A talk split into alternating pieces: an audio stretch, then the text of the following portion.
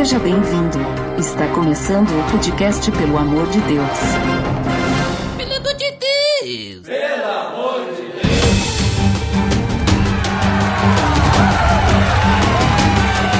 Tá no ar! Podcast, pelo amor de Deus, eu sou Ed The Drummer e tu é um dos 144 mil, Ariel? Olha, gente, eu acho que não. Mas uma coisa, que, uma coisa é certa que eu descobri, que é junto dos bons que a gente fica melhor. Olha ali!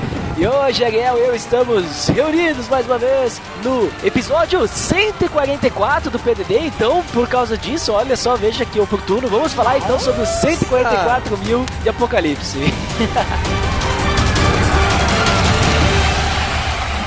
Tá beleza, Edson!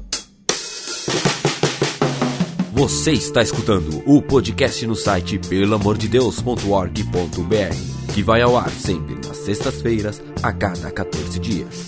Curta nossa fanpage em facebook.com oficial PADD. Também siga no Twitter, através do arroba underline PADD. Ou entre em contato conosco através do e-mail contato arroba pelamordedeus.org.br.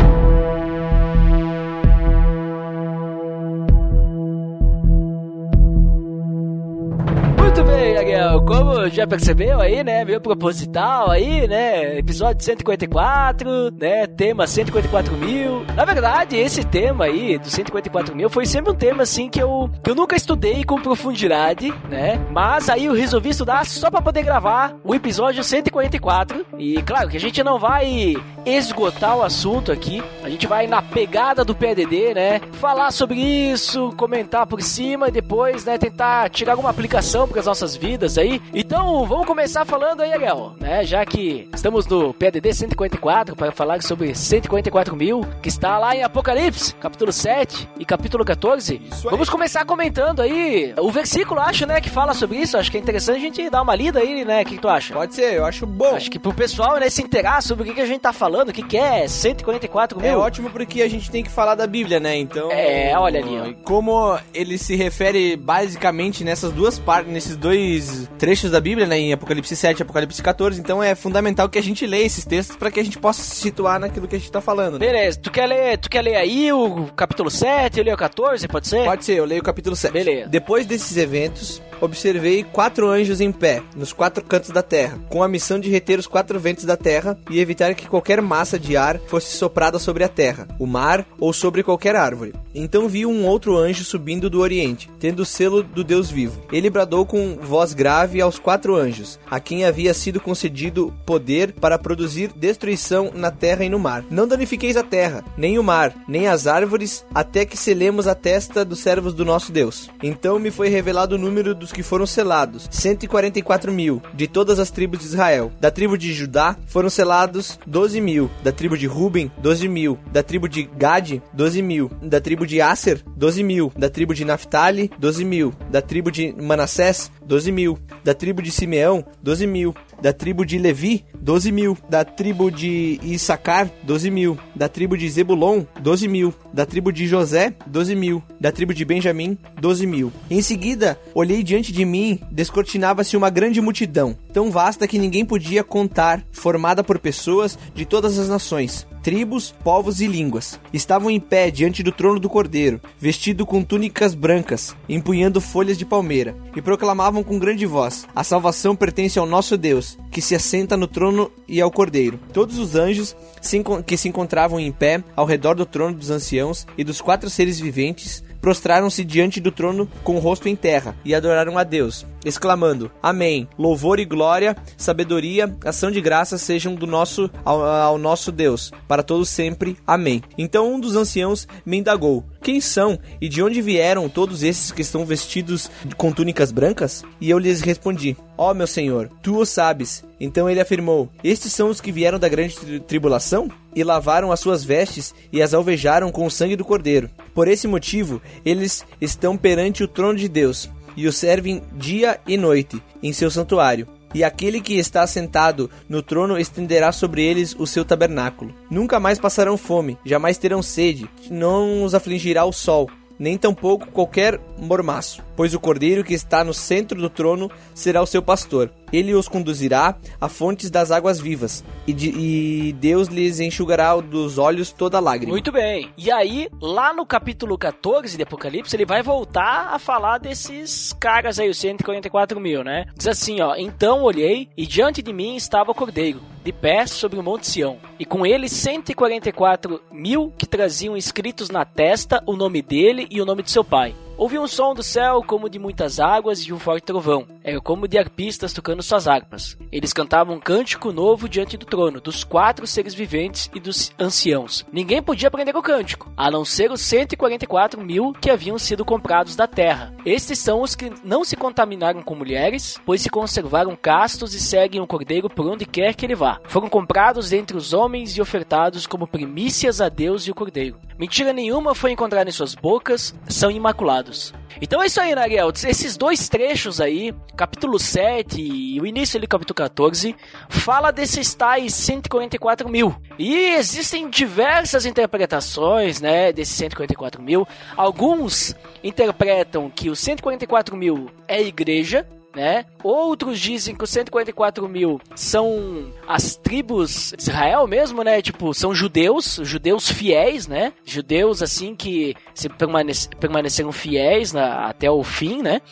É, quando na grande tribulação ali e tal. Outros vão dizer que 144 mil, né? Esse já vem de uma seita religiosa aí, né? Que são só apenas os que serão salvos, né? Então já tem um número de salvos que é 144 mil, mais ninguém. São muito Outros poucos, né? vão dizer até mesmo que 144 mil, na verdade, é uma totalidade, é uma representação de todo o povo que será salvo, né? E coisa assim, não é exatamente o número, né? Então, assim, existem diversas interpretações sobre isso, né? E acho que uma coisa interessante pra gente poder eh, começar a analisar o texto, né? E apresentar essas interpretações de como que se pensa e tal, seria a gente ver as quatro abordagens clássicas, né, de interpretação de Apocalipse, né? Existem algumas aborda- abordagens, né, de como que tu vai interpretar o Apocalipse, porque se tu vê que o Apocalipse é de um jeito, então tu vai ter que utilizar esse formato para interpretar o que tu vai ler, né? Isso mesmo. Que, que abordagens que são essas aí, Ariel? Assim, Duda, a gente tem três, ah, três ou quatro, né? Depend, dependendo, a pessoa vai dizer que são três, porque não consideram uma como tão forte assim, né? Mas principalmente são essas quatro, essas quatro linhas: a preterista, a historicista, idealista e futurista, né? Essas são as quatro frentes de interpretação, vamos dizer assim, né? Não só pro livro, não só para esse trecho de dos 144 mil, mas para todo para todo o Apocalipse, né? Para todas essas profecias que envolvem o final dos tempos. É, até porque pra esse trecho de 144 mil, depois vão ter outras vertentes ali, né? Tipo, se o cara, ele é milenista, milenista, pré-milenista, pós-milenista, é, se... Pré-tribulacionista, É, pré-tribula pós-tribulacionista. é, é, pré, pró, mid tribulacionista, é, se é tribula- pré-tribulacionista dispensacionalista, ou se ele não dispensa nada, né?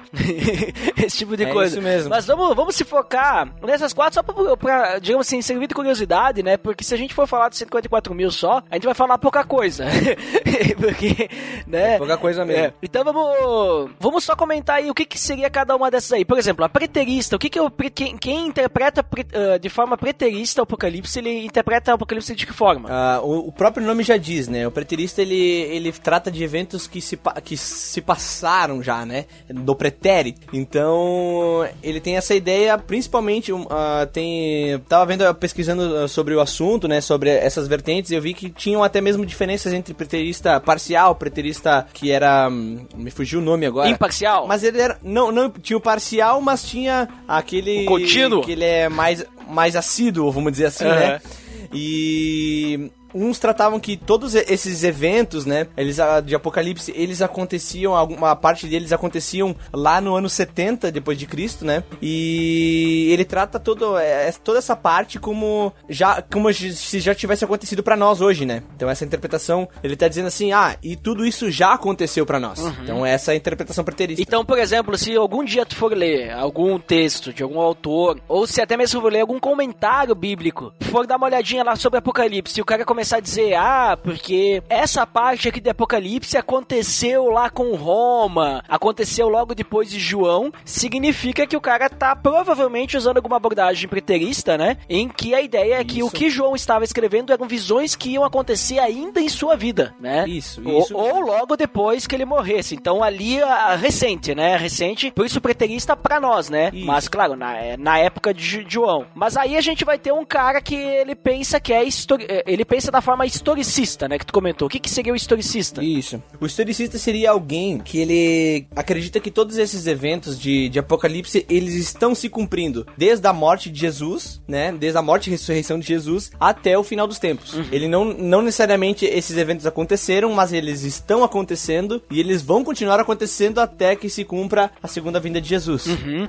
Então, no caso, esse cara aí, ele queria que no momento que João teve a visão, pode começar a acontecer. Por isso que eu disse antes, ah, se tu vê um comentário, pode ser preterista, mas talvez o cara dizer, ah, esse trecho que aconteceu lá com Roma, não sei, né? Pode ser que o cara seja historicista também. Então, Pode ser. É, quem sabe, né? Porque aí o cara, por exemplo, assim, vai dizer, ah, teve aí ataque às torres gêmeas, né? O cara vai dizer, talvez pode ser alguma coisa apocalipse, Isso. né? Mas é que a questão da visão preterista, essa diferença entre acontecimentos que já aconteceram, óbvio, né? A gente tá falando desse preterista, ele se remete mais ao, a- ao momento em que a carta foi escrita. Exato. Então é, é- essa que é a diferença. Ele tá dizendo que aqueles eventos já, já aconteceram naquele momento, ou ir- iriam acontecer muito próximo daquele, daquele momento em que a carta foi escrita. Então até mesmo porque, como tem muitos ah, preteristas que seguem essa linha, que, esses, que alguns eventos aconteceram no ano 70, eh, depois de Cristo, onde teve a, a destruição de Jerusalém, então a gente pode ver que tem, o que acontece é que até mesmo, às vezes fica, parece que é uma controvérsia, porque a gente não sabe ao, ao certo a data da carta de Apocalipse, só que ela foi, a tendência é que ela foi escrita um pouco depois do ano 70, né? Então já não, é, não seria uma profecia, né? Seria algo que já teria acontecido. Uhum. É, então, aí, tipo, a gente tem alguns problemas ali que a gente vê, né? Por exemplo, se for preterista, beleza, então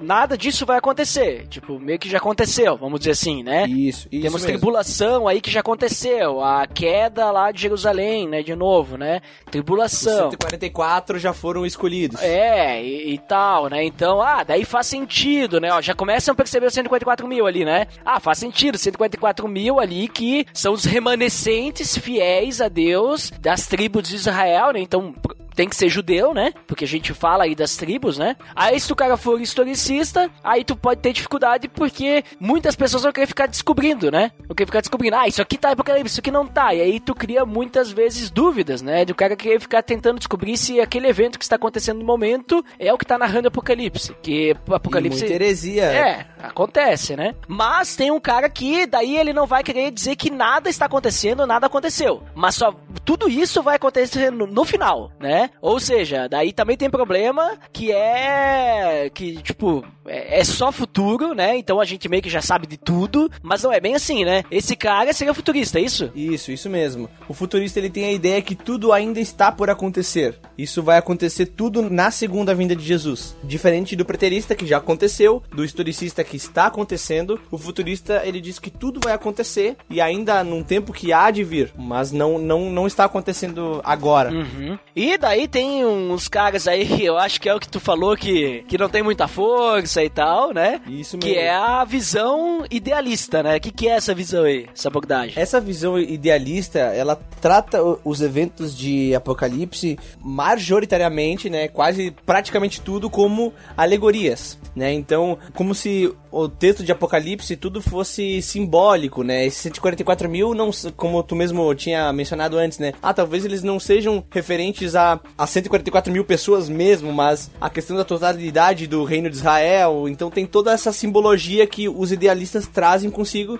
dizendo que não é bem, não é no sentido literal, mas ele é algo mais abrangente e mais simbólico do que do que a gente do que levar a sério, né? Não levar a sério, mas levar ao pé da letra, né? Uhum. É, então ali a gente já tem algumas abordagens, algumas visões que a gente vai começar a perceber quando a gente vê alguém falando sobre 144 144 mil, né? A gente vai começar a perceber de que forma que ele entende o Apocalipse. E daqui a pouco a gente também vai poder ver o comentário da pessoa é, se no- nos outros pontos também, né? Se o cara ele interpreta de futuro, se ele interpreta de forma histórica, pre- pretérito ou uma forma idealista, né? Então já fica interessante, né? Se você não conhecia essas abordagens aí, ó, então, né, já já adicionamos alguma coisa, né, Ariel?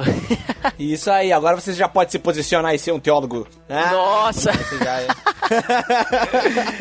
Mas ali falando sobre os 144 mil, então, né? É interessante que no capítulo 7, que tu leu aí, ele vai falar que tinham lá 144 mil, né? Tipo, é o número daqueles que foram selados, né?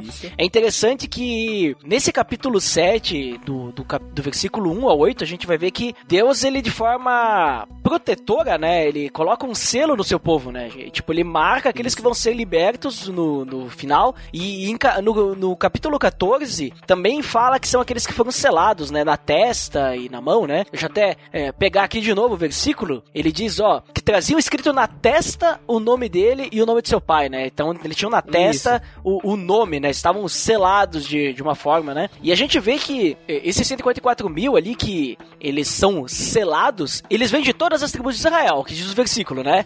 Aí ele vai falar 12 mil de cada uma. Eu- Eu vi uma coisa interessante aí, Ariel, né? Ele fala ali das tribos, né? Só que, só que, veja só, devemos lembrar que Jacó, ele teve 12 filhos, certo? Isso, isso mesmo. É, e a gente vê também que quando tem as tribos de Israel e existe aquela divisão, né? Então, ó, esse aqui é, é Israel e temos 12 divisões, são tribos. A gente vai perceber que não são os 12 filhos de, de Jacó, né? Que são as tribos de Israel. Porque se tu pegar lá, lá no Antigo Testamento, lá, nós vamos ver aqui, ó, filhos de Jacó, quem que eram? Vamos lá. Judá, Ruben, na verdade, Ruben sempre vem primeiro nas listas porque ele é o mais velho, né? Isso. Mas Judá, Ruben, Gade, Aser, Naphtali, Simeão, Issacar, Zebulon, Benjamim, Levi, José e Dan. Tá? Eu não sei de cor, eu, eu tenho escrito aqui na minha frente. Tá? Beleza, esses eram os, os 12 filhos de, Israel, de Jacó. E que é Israel, né? Quando tem a divisão da terra, né? E tem as 12 tribos, a gente tem lá, de novo, Judá, Ruben, Gade, Aser, Naphtali, Simeão, Issacar, Zebulon, Benjamim, Dan. Só que daí Levi e José saem da lista, né? Por quê? Isso. Nós temos que lembrar que Levi, né, o, a gente conhece Os bastante pelos levitas, né, isso aí, né? Eles não herdaram terra.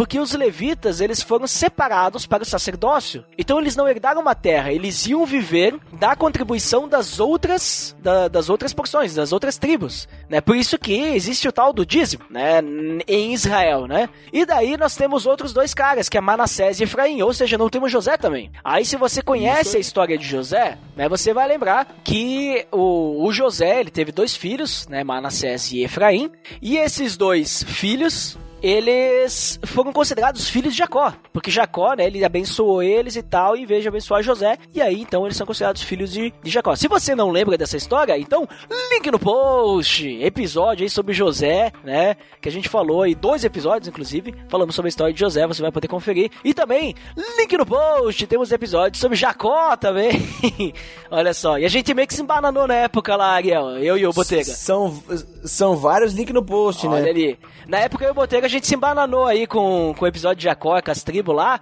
Então, escuta lá. Se a gente falou errado, aqui tá corrigido e comenta lá que a gente corrigiu nesse episódio aqui.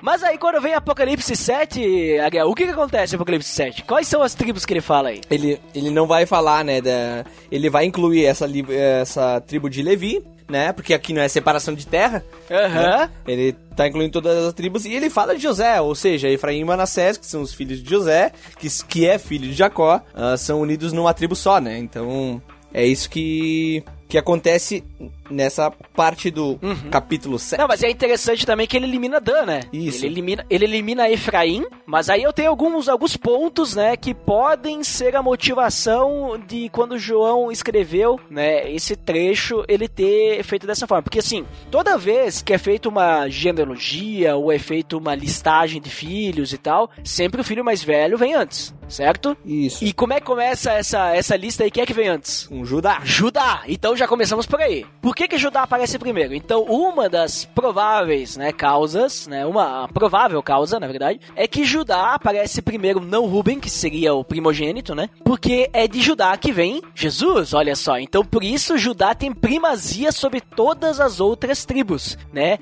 Ele, Cristo, né, é o rei dos reis. Então, Judá é o primeiro. Né? Então, nós podemos começar por aí, né? Tipo, podemos lembrar que Jesus ele é descendente de Davi, né? E Jesus ele é descendente de Judá, né? E é um legítimo judeu. Isso aí mesmo. Nossa, você me pegou desprevenido, porque eu não tava pensando dessa forma. É, eu, eu também. Algumas pessoas pensam. Pode ser que foi assim. Eu não sou João, né? Né? E não temos nenhuma, nenhuma ligação a isso. Então esse é provável, né? o motivo. Aí temos Levi ali no meio, né? Lembrando que ele tá falando de- das 12 tribos. Então é 12 mil de cada tribo. Por que que Levi aparece na contagem? Provavelmente ele aparece porque é uma, tem uma profecia lá em Ezequiel 48, né? Eu dei uma pesquisada aí, Ariel, né? Que diz que no fim, né? Digamos assim, no fim dos tempos, né? Quando for tudo renovado, os levitas, ah, os descendentes de Levi, vão receber uma porção de terra. Veja só. Mas olha. Olha só, né? Então você pode conferir lá, Ezequiel capítulo 48, versículos 11 a 40. Tu vai perceber lá que eles vão receber esse presente especial, né? E eles vão ter uma parte sagrada da terra. Não vai ser uma porção qualquer, mas vai ser uma porção santíssima. E isso vai tudo, né? Tá margeando, essa porção santíssima margeando os territórios dos levitas. Então eles vão estar lá bonitão. E eu achando que os levitas não tinham ganhado terra porque eles levitavam. É, boa. É, como é que eu não pensei nessa antes?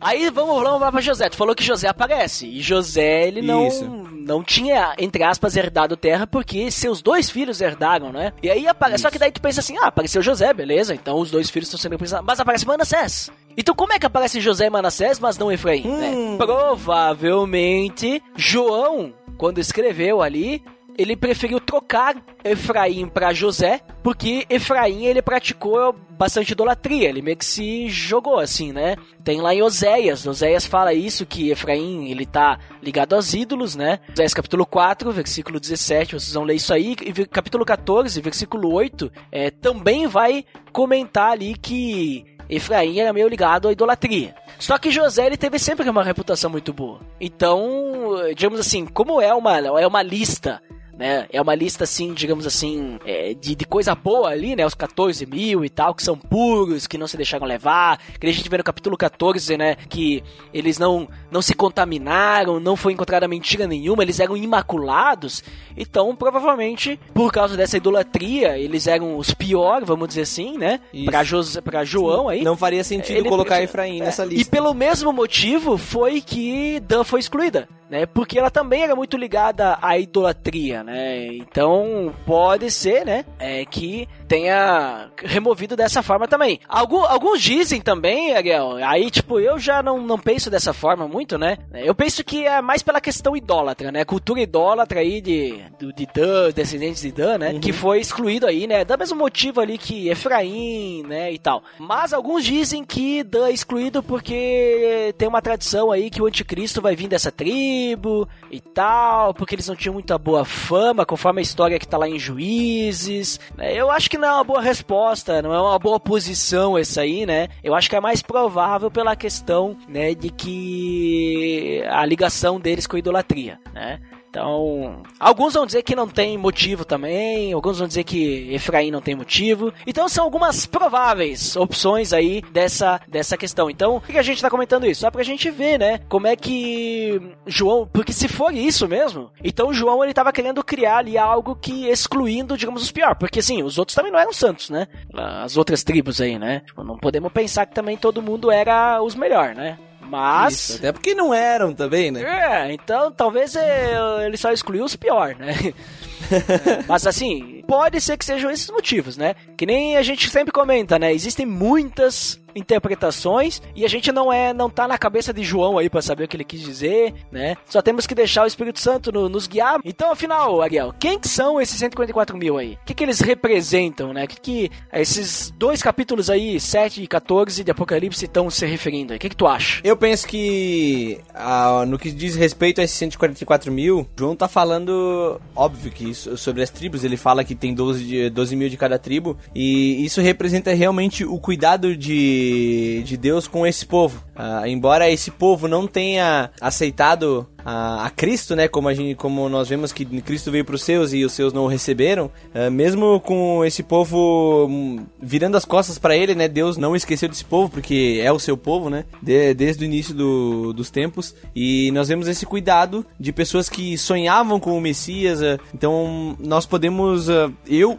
acredito que ele remete aos 144 que sonhavam na, na espera desse Messias e que ou uh, viram Jesus e creram naquilo que ele falava, ou nem sequer conheceram esse Messias, mas tiveram a sua vida salva na esperança da vinda do Messias. Uhum. É, eu também, eu penso assim, ó, é, por exemplo, se a gente pegar uma abordagem futurista, né, uhum. os 144 mil, eles são meio que literais, né? Uhum. São 144 mil aí, que pode ser aí judeus mesmo, né?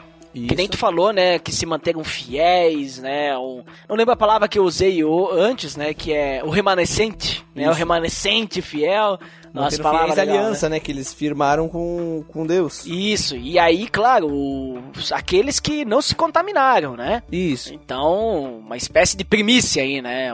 Uma espécie de um Israel redimido. Porque daí depois vai ter aquela grande multidão, né? E aquela grande multidão daí interpreta-se que seria a igreja, né? Isso. Então nós temos aí os judeus. Agora, é, se pegar as outras abordagens, a preterista, a historicista e idealista, todas elas vão interpretar que esse número 144 mil ele é simbólico. Né? Ele é um. Alguns vão dizer também que é, são judeus, outros vão falar que é representativo da igreja, né? Um número simbólico de totalidade idealista, obviamente, né?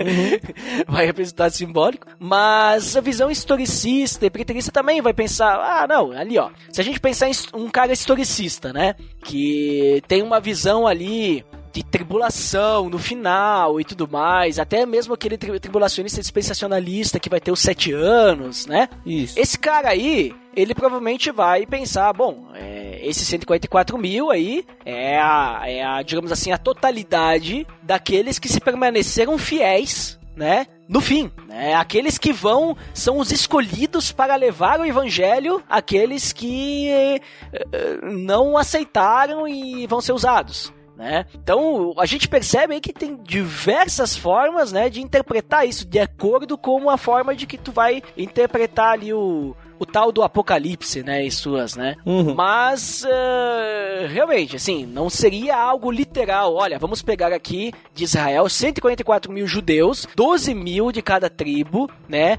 e vamos puxar agora eles, vamos ressuscitar, não sei. Não vejo dessa forma. Vamos escolher os 12 mil melhores de cada tribo e vamos chamar É, isso, eu não vejo dessa forma, porque daí tu, eh, sei lá, tu limita, né? Uhum. Tipo, limita ali a salvação a um número específico, né? Então, nem judeus e nem na, to na totalidade são 144 mil que vão ser salvos, eu acho, assim. É, e, e até mesmo nós não, sabe, nós não podemos afirmar, né, que como é que eu vou dizer assim, tudo isso aconte é exatamente no momento da segunda vinda de Cristo, porque a gente já pode dizer que já teriam pessoas no, no paraíso, né?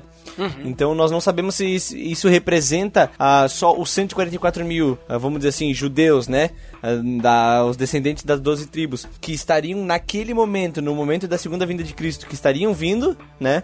no presente momento, sem contar aqueles que já, já, já estariam no paraíso, né? Com, com Deus, né? Então tem, tem N formas de interpretar isso. É, exatamente. Então, a tua posição é mais aquela ali que tu comentou antes, ali, o que tu, tu interpreta, assim, mais. Isso? Isso isso, isso mesmo. É, eu tenho, eu tenho uma visão assim. É, eu, eu tenho uma visão assim mais historicista de Apocalipse, né? Uhum. Então, eu creio assim que João assim, ele ele, ele trabalha, né, daquela época, ele já tá dizendo, olha, muitas coisas vão acontecer até o fim. Isso. E a gente já tá vivendo o princípio das dores, né? Que Jesus fala lá nos evangelhos, Isso. né? Eu creio dessa Isso. forma. Ah. É isso. Eu, eu, eu penso, eu, ne- nessa, nesse tipo de, de interpretação sobre os 44 mil, a minha posição parece muito futurista, né? Como se fosse assim, tipo, é esse 144, né? Mas eu, eu também eu tendo a pensar que tudo que João está escrevendo, ele é baseado a partir da morte e ressurreição de Cristo até o fim dos tempos, né? E, mas que esse, eu, eu realmente penso que é literal para aquele momento. É, é literal esse 144 mil para aquele momento.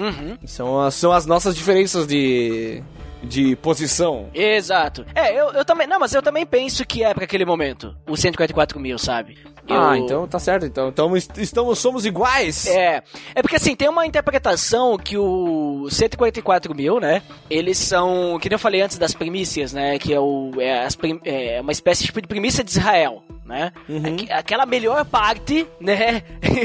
de Israel, que é redimido, que, digamos assim, é chamada por Deus para aquele momento da tribulação. Logo após o arrebatamento, né? Sabe, deixados para trás, né? Sim. que é aquele momento da tribulação em que essas pessoas, né, esses 144 mil, literal ou não, indiferente, eles serão usados para proclamar o evangelho nesse período da tribulação, após o arrebatamento. E daí, tipo assim, a gente vê ali que é, no versículo 9, depois vai ter uma grande multidão. Então, esses grande multidão de, eh, de todas as nações, de todas as tribos, de todas as povos, línguas, né, que vão aparecer com as vestes brancas, né, purificados e tal, eles serão aqueles que vão ter fé em Jesus por causa do ministério desses 144 mil. Existe uma interpretação dessa. Entendi. Eu já, eu não, eu sou da, que nem da galera lá do BTcast lá, né, que tem bastante a milenista, né? Então eu, eu, eu tenho uma, é uma visão milenista e eu tenho uma visão de que a tribulação nós estamos vivendo agora. Eu sou, eu não sou pré-tribulacionista assim, né? Tipo, ah, que vai ter aqueles sete anos e tal e não sei o que. Não, eu, eu, tenho uma visão assim, mas isso é minha, minha visão, tá? A galera que tá ouvindo aí, eu, eu tenho a convicção de que isso não vai mudar a fé de ninguém, né? Mas eu tenho a visão que a tribulação nós já estamos vivendo agora. Isso me conforta mais o coração. Ou como assim? Você está na tribulação? Conforta porque. Não, me conforta porque, digamos assim, eu já estou vivendo aqui o reino de Deus. Né? Já estou vivendo o milênio e significa que nada nesse mundo vai me tirar de perto de Deus a não ser eu mesmo. Então depende de eu me entregar, realmente ser um servo verdadeiro de Cristo, né? É, para mim poder viver longe dessa tribulação que e, viver próximo de Deus, né? Vamos dizer assim. Mas voltando aos 144 mil, né? Então o que, que eu entendo desses 144 mil aí, né? Que vão ser, né? Esses caras aí que vão aparecer de várias tribos e tal, tendo que não é literal, mas que eles são, digamos assim, de certa forma, a representação de Israel. né? São uma forma representativa de Israel e depois aquela grande multidão é a representação da igreja. Né? Então eu, eu entendo dessa forma. né? Eu acho que na, na forma como eu vejo as coisas ali, ele se encaixa melhor. né? Sim. Entendo, entendo essa posição. Ah, acho bem plausível, né? Então. ah, são, são diferenças que a gente tem e também todos que, aqueles que estão acompanhando e- esse podcast também vão ter diferenças. Com vai certeza. Então a gente a gente tem que estudar mesmo, tem que ir a, a- a fundo nisso para saber se posicionar, mas também entender que nós podemos ter diferenças de opinião, né?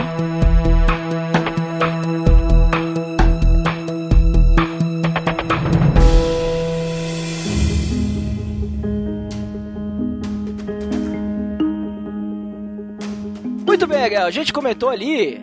É, a gente fez, na verdade, eu não sei se o nosso ouvinte tá mais confuso ou mais entendendo. né? Porque a gente fez uma salada aí de interpretações, né? Porque. Mas é assim mesmo. Se vocês forem pesquisar sobre isso e o cara só falar uma coisa específica, o cara não tá te apresentando o, o panorama geral, né? Existem muitas interpretações sobre 144 mil e existem muitas heresias em cima disso. Como a gente já comentou, que não vamos citar, né? Tem aquela heresia lá que são só os que vão ser salvos né? Fuja. Fuja de uma interpretação dessas, porque não é bem assim, né? Tipo, vai contra todo o resto da Bíblia que fala sobre a salvação, né? Ah, inclusive contra o, o, o, próprio texto, né? Porque depois ele diz que vem uma grande multidão depois dos 144 mil, então não faz sentido nenhum. É, é que daí aquele que interpreta dessa forma, ele vai dizer que essa grande multidão é os 144 mil, entendeu? Tipo... Uh -huh.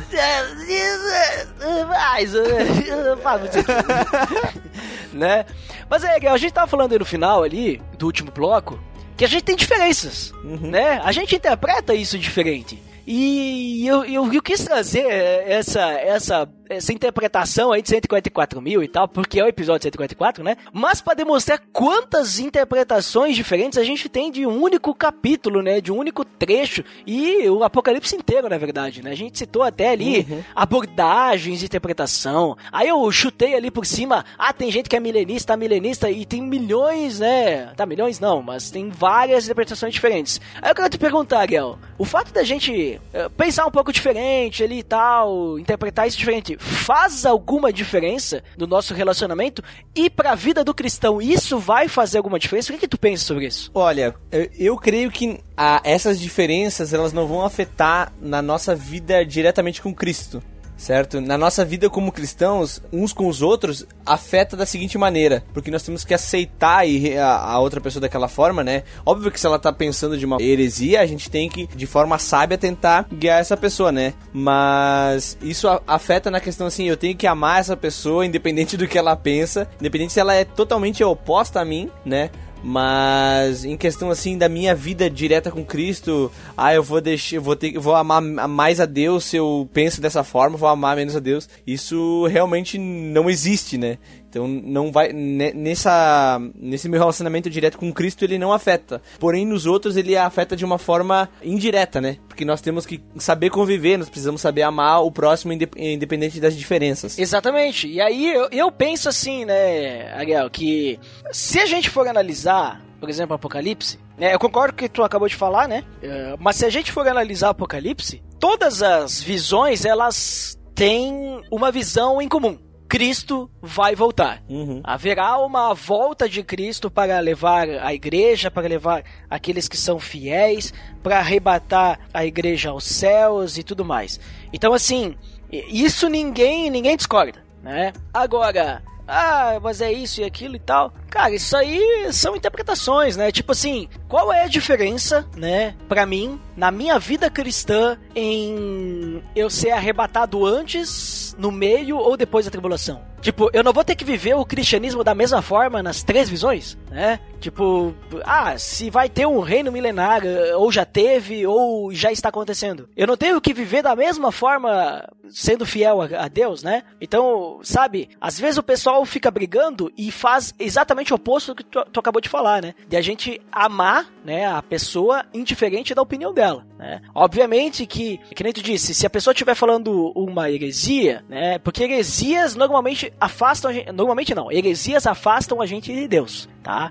Então, por amor a essa pessoa, nós temos que ir lá e falar para ela, olha, você está seguindo algo que vai contra Deus, né? Agora, é, essas interpretações aí, ah, é Israel, é judeu, é judeu convertido, é gentil, é judeu não convertido, é sei lá o que que é, não vai alterar a forma como eu vou ter que viver meu evangelho. Eu vou ter que continuar propagando o evangelho, eu vou ter que continuar evangelizando, falando de Jesus para as pessoas, porque Cristo vai voltar em algum momento. Né? Isso aí. A gente uh, consegue ver que principalmente o, o, livro de Apocalipse ele gera muito debate e as pessoas discutem muito sobre aquilo que eu chamo de partes cinzas da Bíblia. Uhum. Tem, tem muitas partes da Bíblia que ela é preto no branco, né? É assim, é assim, é assim. Quando ele fala Cristo, que nem, como a gente tava, tu acabou de falar, todas elas não discordam que Cristo vai reinar, Cristo vai vir, Cristo vai reinar. E ponto final. Isso é preto no branco. Só que aí como que ele vai vir? E aí às vezes a gente acaba se apegando demais a partes cinzas da Bíblia, onde que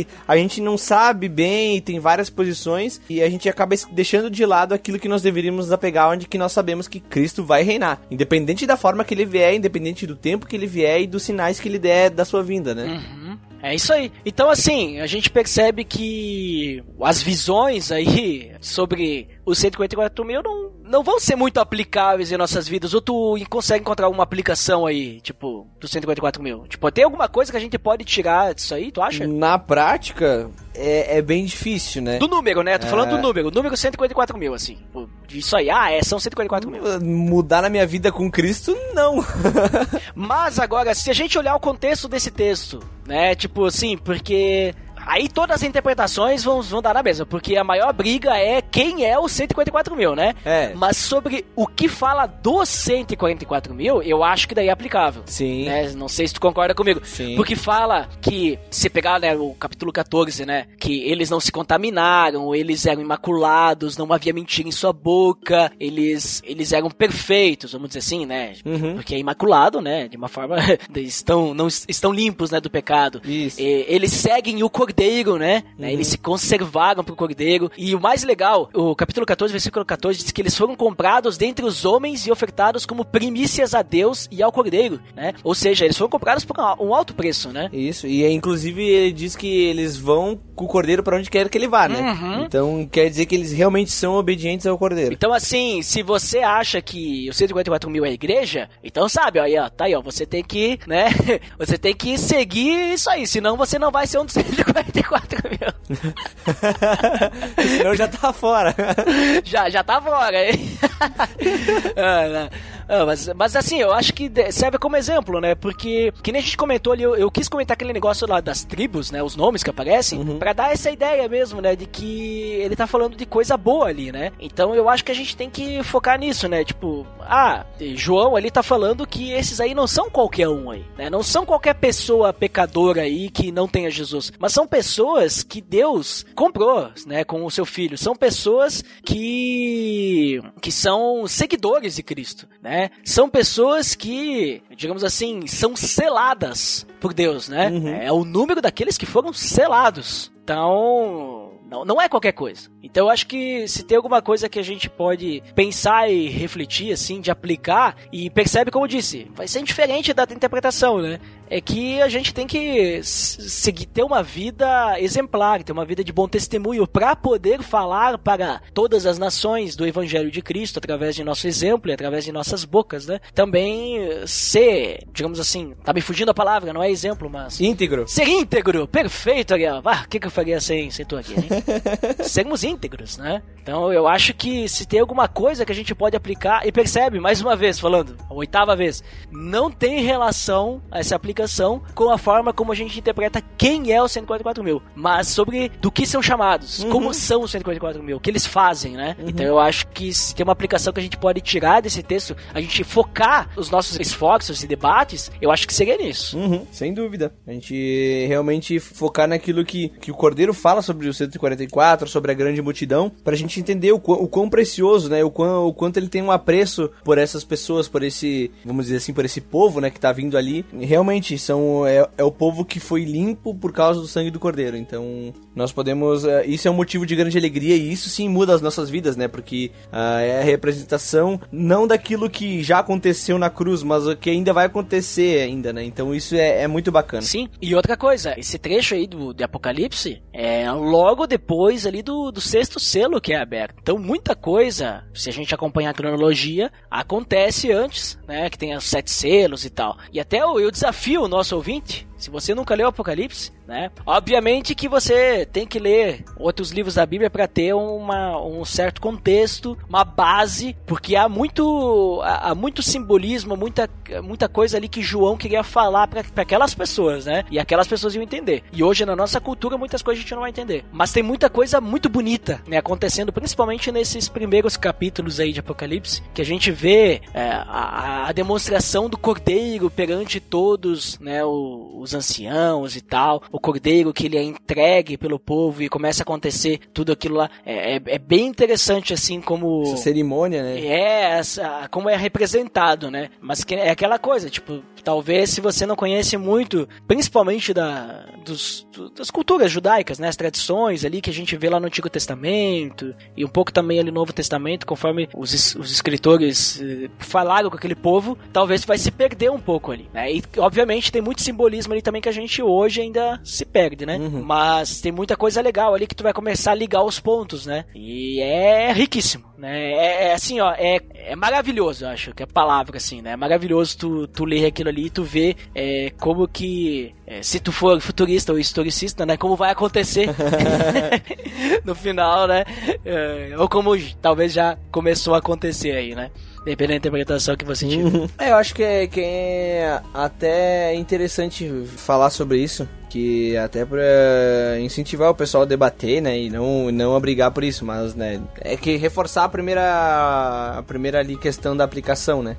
Ali como isso afeta a vida do cristão. Uhum. Exatamente. Então, assim, né, Gal, a gente fez aí um. A gente fez aí um resumo bem superficial sobre esse tema aí dos 144 mil, mas a nossa provocação hoje não era nem os 144 mil, mas era puxar essa questão aí. Pô, será que vale muito a pena a gente ficar brigando por isso, né, debatendo? Né, porque são questões polêmicas que, tipo assim, toda essa história de igreja não. Quando eu digo igreja, tipo, desde que foi escrito isso, né, não se chegou a uma conclusão. Então, se você quiser se aprofundar mais, então recomendo que você busque isso e tal, porque se a gente é, fosse se aprofundar nisso, a gente ia ficar muito tempo aí, porque, porque a gente vê de onde surgiu tal interpretação, com quem que surgiu, é, quais são todos os pontos, quais são os versículos que baseiam, né, essa interpretação e que dão reforço, quais que vão contra.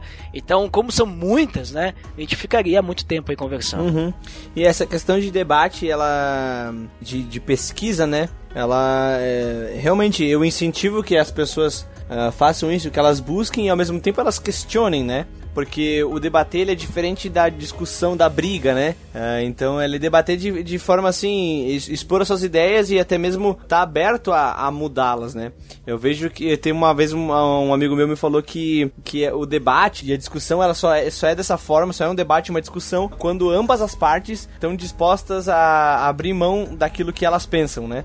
Então, que a gente não morra pela nossa teologia, não morra pela, pelos nossos preceitos que nós mesmos criamos ou acreditamos que outra pessoa tenha criado, mas que a gente realmente morra por Cristo, porque ele morreu por nós, né? Então, que a gente uh, leve isso em consideração em primeiro lugar. Nós devemos morrer por Cristo e não pela nossa teologia.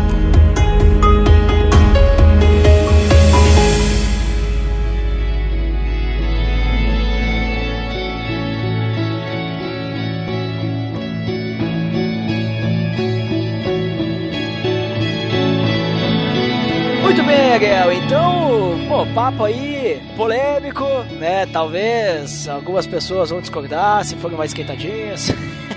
e vão querer ficar aí, né, brigando. Mas eu acho que o recado foi dado, né? Da gente poder se respeitar e amar antes de tudo, né? Então, suas considerações finais, Ariel. Bom, pessoal, queria falar para vocês que sim, nós devemos ler Apocalipse em primeiro lugar. Eu sei que tem muita gente que tem medo de ler Apocalipse. É verdade. Tem medo, tem medo do que, que o fogo vem, esse tipo de coisa. Então que a gente não primeiro não tenha medo de ler Apocalipse, mas também que a gente uh, vá ler ele com sabedoria, vá ler outros textos que remetem remetem a profecias, né? Que a gente não chegue totalmente despreparado, ah, vou ler Apocalipse e não li nada da Bíblia. Então que a gente se prepare antes, né? Porque ele tem muita simbologia, tem muita coisa que fala, inclusive do Antigo Testamento, né? Então, mas que a gente busque isso, que a gente busque conhecimento, que a gente busque entender essas linhas de pensamento, até mesmo para que quando a gente for questionado, a gente saiba responder, a gente saiba se posicionar, né? Uh, que infelizmente tem, tem muita gente que, que não quer saber a, a fundo aquilo que acredita, né? Então, mas que a gente busque isso, mas ao mesmo tempo que a gente não menospreze os outros que pensam diferente da gente, que a gente também não brigue com outros, cristãos ou não cristãos, que pensam diferente daquilo que a gente acredita como teologia, né? E que a gente aprenda a, aprenda a viver amando o nosso próximo, porque é isso que nós devemos fazer como cristãos, né? E é isso que nós vemos ali no, nos, nos capítulos capítulo 7 e 14 de Apocalipse que, independente de quem eram 144 mil, eles eram imaculados, eles, eles eram limpos pelo sangue do Cordeiro e foram comprados por um, por um alto preço. Então que nós possamos uh, viver dessa forma, né? Independente se você pensa que nós somos nós somos 144, se você pensa que são judeus, que são todos os judeus, que são 144 ju mil judeus. Então, se você pensa que isso já aconteceu, vai acontecer em um futuro distante, independente dessa forma de pensar, que você viva dessa forma e, e viva por causa de Cristo. Amém. Muito obrigado aí, Ariel, pelo teu tempo aí, pela participação. E eu também concluo que o que o Ariel falou eu concordo e acho que é isso aí mesmo. não, não, mas uh, é, essa que é a ideia, sabe? Eu sempre, nossa, eu tenho um, uma, sabe, eu ah, não diga um asco assim, mas sabe, eu fico com uma repuna assim, quando eu vejo as pessoas debatendo, principalmente na internet aí, sobre, tipo, visões teológicas, os caras ficam brigando por calvinismo e arminianismo, né, tipo, os caras 200, 300, 500 mil anos aí debatendo sobre o mesmo negócio, não chegar à conclusão, os caras acham que numa discussão de Facebook vão chegar, né? é, parece política, ah não, quero que você esteja no meu partido, né? Então, sabe, e, e no meio de pessoas que deveriam ser exemplos de amor, muitas vezes se deixam levar pela por essa, sabe, por, pela tensão aí e querer um tá certo e ter a razão e tal. Então, e essa questão dos 154 mil realmente é algo que, pra ser bem sincero, eu tenho uma posição aí meio que só pra, né, que nem eu falei antes, ele, ah, o que eu acho mais interessante, que eu acho que faz sentido, mas também, pra mim, se algum dia eu ver uma discussão disso, eu acho que eu nem vou perder meu tempo discutindo, porque, a não ser que seja aquele grupo de pessoas, sabe como é que é, né, que diz que eu não vou ser salvo porque eu não sou 154 mil, porque só 54 mil seriam salvos. Esses caras aí eu vou discutir. vou debater, né? Que nem te disse aí, né?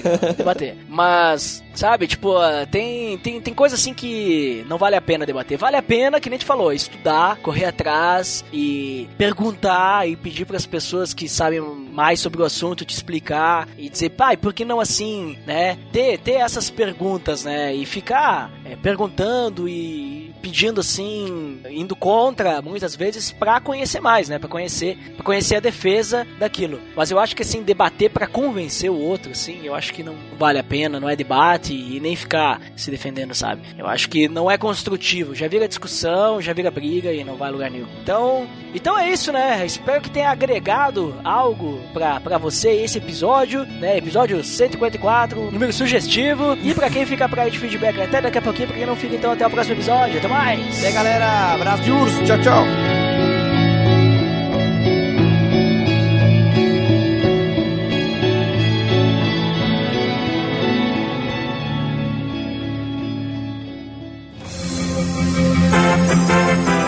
Atenção! Você está entrando na área de feedbacks. Fique ligado.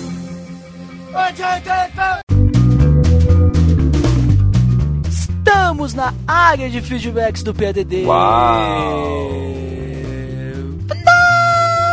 Fantástico, Daneco! Uau, você sempre essa super voz. E toda vez tenho que baixar o fone para não estourar os tímpanos. Ah, e você também, sempre com a sua voz aveludada. Veja só. É, eu e o Cid Moreira. Olha ali, né?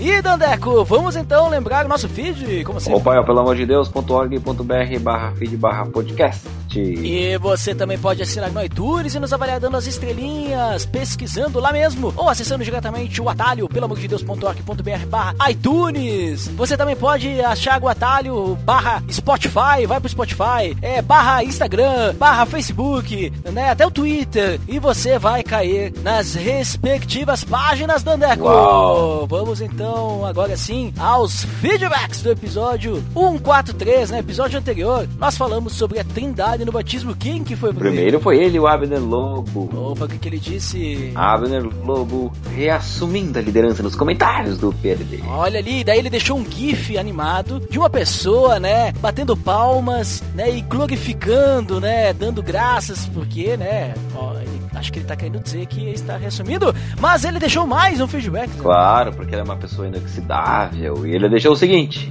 Gostei muito desse episódio e não tenho nada a acrescentar. Vou esperar o Mael Spinelli comentar trazendo os argumentos dele.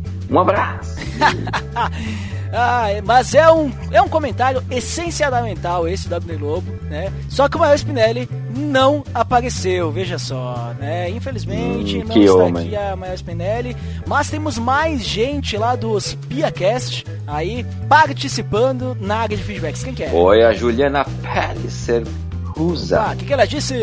Oh, foi muito bom esse episódio. Gostei muito da ideia da nova série e quero acompanhar os próximos. Abraço. Muito obrigado pelo seu feedback, Juliana. Obrigado por ser uma pessoa estrogonoficamente sensível e deixar esse feedback. Então parece que o pessoal curtiu essa nova série aí, né? Essa série 316 e esperamos que os próximos sejam bem legas também, né? E Dandeco, então agora acabamos os feedbacks, é isso? Opa, nem vi passar. tão rápido e lemos 100% dos feedbacks.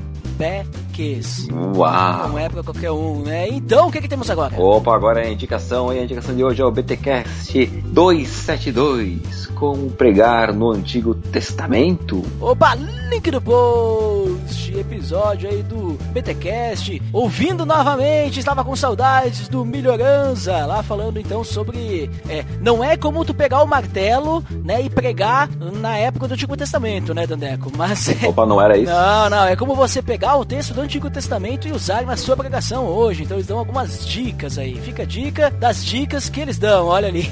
Olha, E acho que acabamos por hoje, né, Dandeco? mas nem cheguei a cansar minha super voz. Olha, então deixa um pouquinho pra próxima, né? Então, Oh, acho que é isso aí, né? Então, até mais! valeu!